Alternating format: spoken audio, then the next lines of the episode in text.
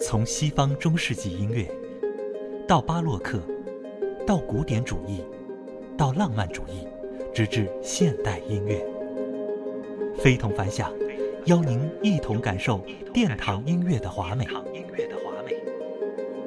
听，聆听古典。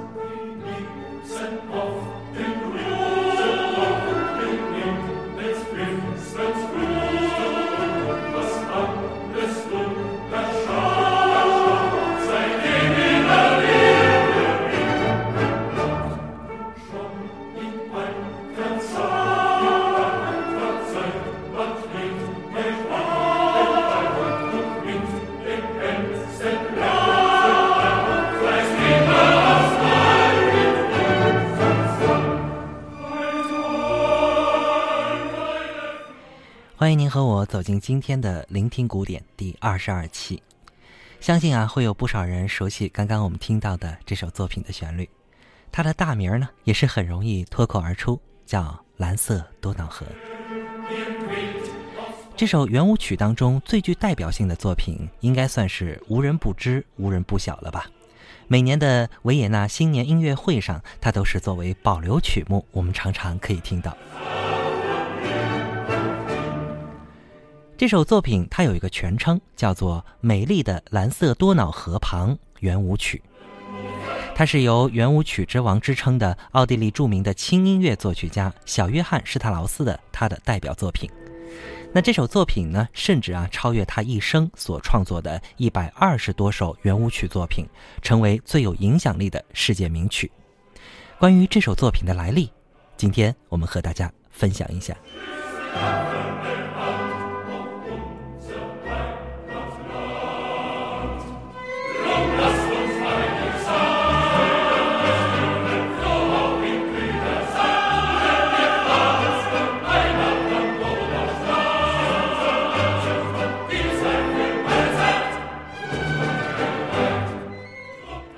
可能细心的朋友已经注意到了，咱们今天听到的背景音乐当中的这个蓝色多瑙河啊，和您平时听到的可能有点不太一样。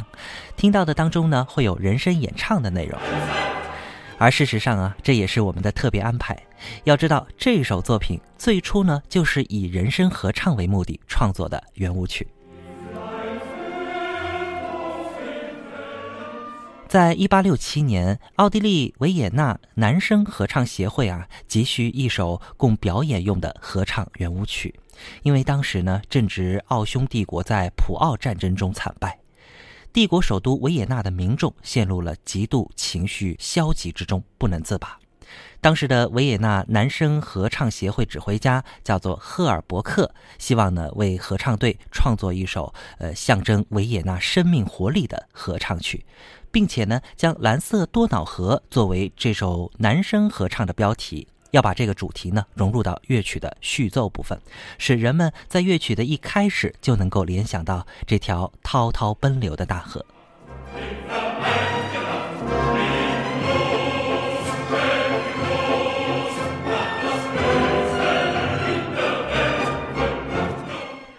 当时的作曲家小约翰施特劳斯其实已经创作了大量的圆舞曲了，于是呢，大家都提出啊，最好请小约翰施特劳斯来写。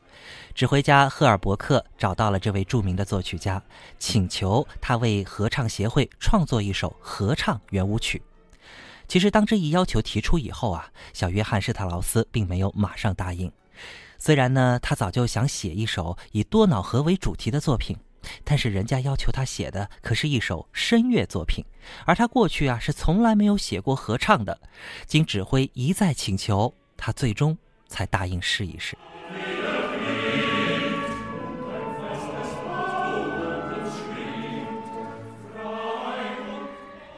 美丽的多瑙河其实是流经中欧的一条主要河流。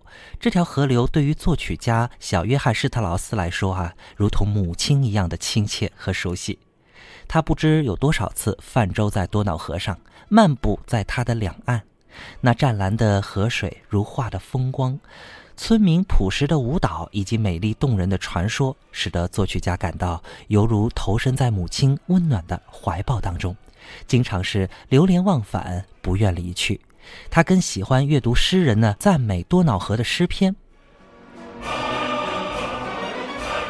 所以，当指挥家赫尔伯克一再提出要他创作一首以多瑙河为主题的圆舞曲的时候，他是一边回想起很多与多瑙河有关的画面，一边呢就把自己的感受啊讲给他的一位诗人朋友叫格涅尔听。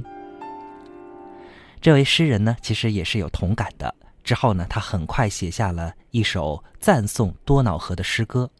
当小约翰施特劳斯拿到美丽的蓝色多瑙河这个诗篇的时候，乐思如同奔腾的河水，激荡在他的心头。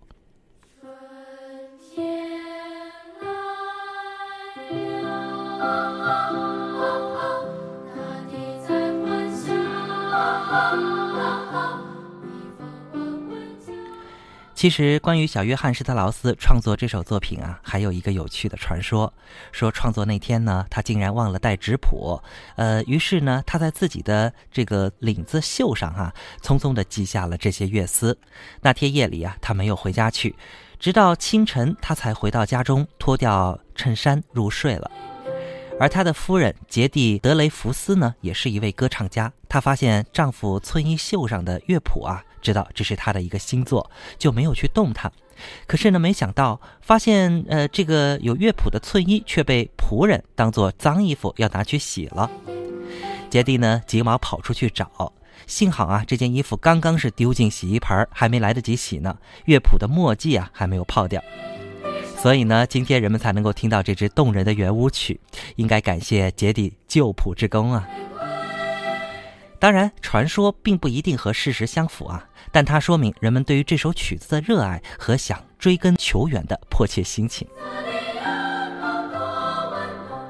一八六七年的二月九号，《蓝色多瑙河》在维也纳首演。当时的维也纳呢，在普鲁士的围城之下，人们是陷入了极度的悲观和恐惧之中。首演。可以说是惨遭失败。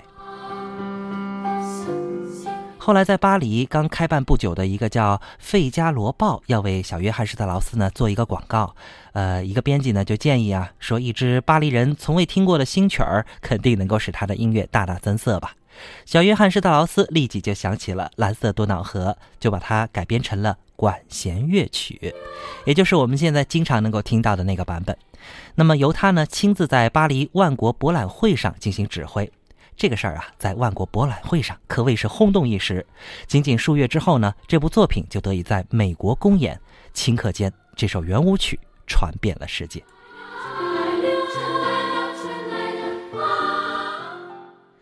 相信，即便没有去过维也纳，见过多瑙河，当您听到这首华丽、明快、活泼、通俗易懂的圆舞曲，也一定会令你想象出很多美丽的画面，令你想去看一看吧。好了，节目最后把这首《蓝色多瑙河》的完整版和大家一起来分享。这首完整版呢，也是一个交响乐的版本。感谢陪伴，明天同一时间我们再见。